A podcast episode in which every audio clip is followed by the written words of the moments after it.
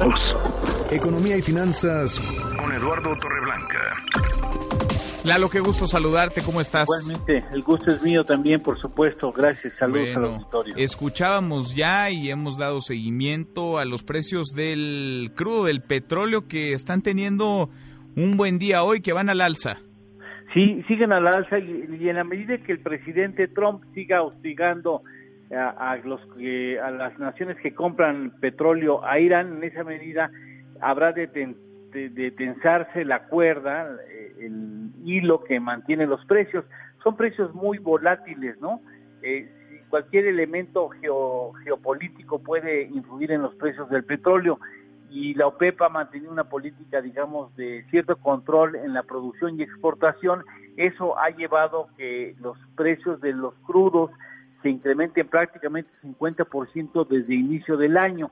Y eso podría decir eh, que es eh, pues muy buena noticia para el gobierno federal y posiblemente lo sea a pesar de que han pasado ya y por tiempo las mejores épocas de México como país exportador de petróleo, pero es una muy mala noticia para quienes consumimos gasolina porque tenemos siempre el riesgo de que la gasolina pudiera incrementar su precio porque para elaborar la gasolina se necesita petróleo y, y estamos en números así gruesos importando el 85% de nuestras gasolinas que consumimos, ¿no? Las, gasolinas que necesita la economía mexicana y eso eh, obligaría al gobierno a reducir su ingreso de IEPS para tratar de mantener más o menos estables los precios de las gasolinas y eso implica pues, sacrificio fiscal.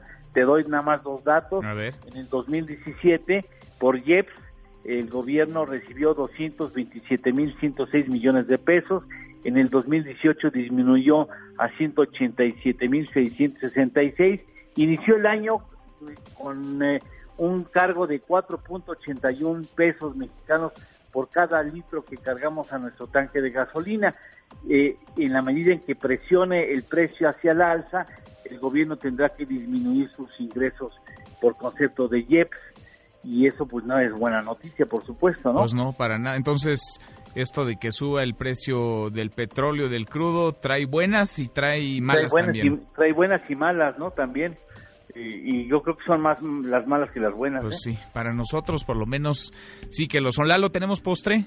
Por supuesto, rápidamente te digo que desafortunadamente la desocupación en el país acaba de dar a conocer el INEGI, alcanzó 3.6% de la población económicamente activa, es el desempleo, la desocupación más alta en prácticamente dos años. Dos años. Sí. Bueno, nunca, nunca será un buen indicador esto, nunca será una buena noticia. claro. Vamos a desmenuzarla en los próximos días. Gracias, Lalo. Gracias, buenas tardes. Un abrazo, muy, muy buenas tardes. Mesa para todos.